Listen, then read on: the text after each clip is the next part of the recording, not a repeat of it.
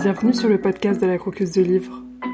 Je suis Éléonore et chaque semaine, je partage mes lectures dans ces mini-chroniques littéraires. Vous avez 5 minutes? C'est parti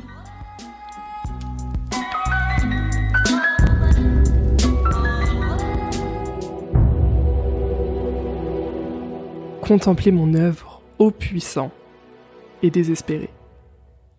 Une petite plaisanterie. Fais-moi confiance, j'ai pris en compte toutes les variables de l'ironie. Néanmoins, je suppose que si tu n'es pas familière des poèmes du début du XIXe siècle du Brincis, qui reviennent trop souvent au sommaire des anthologies, je suis le dindon de la farce. J'espérais que tu viendrais. Qu'est-ce? te demandes-tu sûrement, mais pas qui est-ce, me dis-je. Tu sais, tout comme moi, depuis que nos regards se sont croisés durant cette regrettable affaire sur Abrogast 882, que nous avons un compte à régler. Je dois t'avouer que je suis de plus en plus imprévoyante, lassée même de la guerre. Les interventions effrénées de ton agence en aval et en amont, les plantations et les tailles patientes de jardins au plus profond de la tresse du temps. Votre force irrésistible est notre objet immuable, moins un jeu de go qu'une partie de morpion, dont l'issue est déterminée par le premier coup qui se réitère sans fin jusqu'à la scission, où nous bifurquons vers un possible chaotique, instable l'avenir que nous cherchons chacune à assurer aux dépens de l'autre. Et puis tu es arrivé. Mes marges de manœuvre ont disparu. J'ai dû m'investir pleinement dans des mouvements devenus machinaux. Tu as apporté une certaine profondeur à la vitesse de ton camp, une sorte de puissance durable m'obligeant à fonctionner de nouveau à plein régime. Tu as intensifié tes efforts pour faire triompher ton changement, et ce faisant, m'a revigoré. Tu trouveras ma gratitude tout autour de toi. Je dois te dire que j'ai grand plaisir à t'imaginer, lisant ces lignes parmi les langues et les vrilles des flammes, sans que tes yeux puissent les déchiffrer à rebours.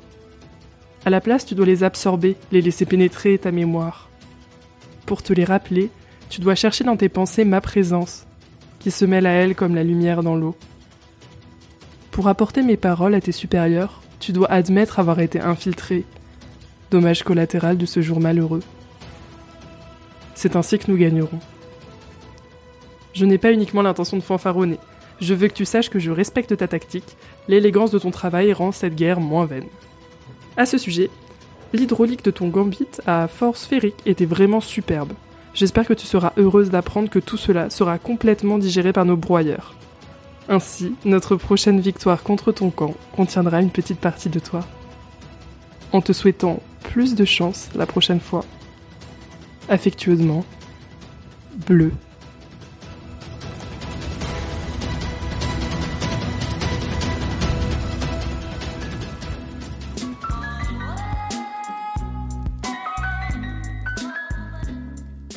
Aujourd'hui, le livre qu'on croque, c'est Les oiseaux du temps de Amal El Motar et Max Gladstone.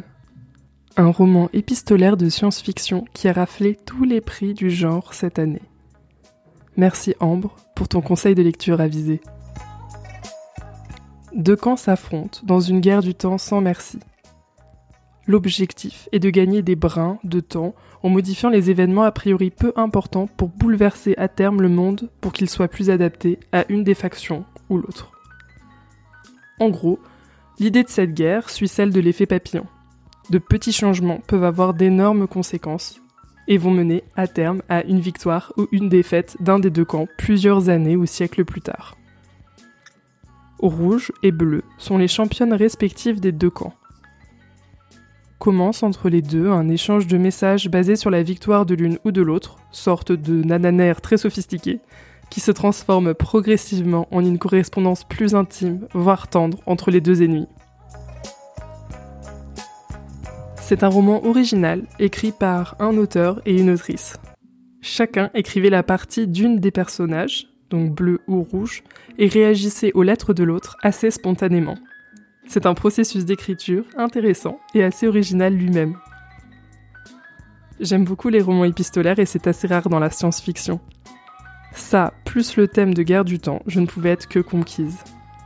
Je me suis complètement laissée immerger dans l'ambiance et ces personnages qui se révèlent progressivement, lettre par lettre, des lettres un peu particulières aussi. C'est un livre touchant, sensible et vraiment très original que j'ai beaucoup aimé. Et je sais que je dis beaucoup le mot original dans cette chronique, mais ça m'a beaucoup marqué et je pense que c'est justement parce que c'est pas un livre de science-fiction comme les autres. Je vous recommande donc Les Oiseaux du Temps si vous voulez vous laisser happer par une correspondance hors du commun entre deux humanoïdes qui semblent si loin de l'humanité, tout en en gardant des traits. Vous avez aimé cette chronique? Vous avez lu ce livre ou vous voulez le lire? En tout cas, si vous voulez me joindre, vous pouvez me joindre par mail à lacroqueusedelivre.org ou sur Instagram at lacroqueusedelivre podcast. Les informations sont dans la description de l'épisode. Si vous voulez être invité dans le podcast ou me faire un retour, n'hésitez pas. Et n'hésitez pas non plus à le partager autour de vous pour le faire découvrir ou à le noter sur votre application de podcast préférée. Merci pour votre écoute et je vous dis à très vite pour découvrir un nouveau livre à croquer ou à dévorer.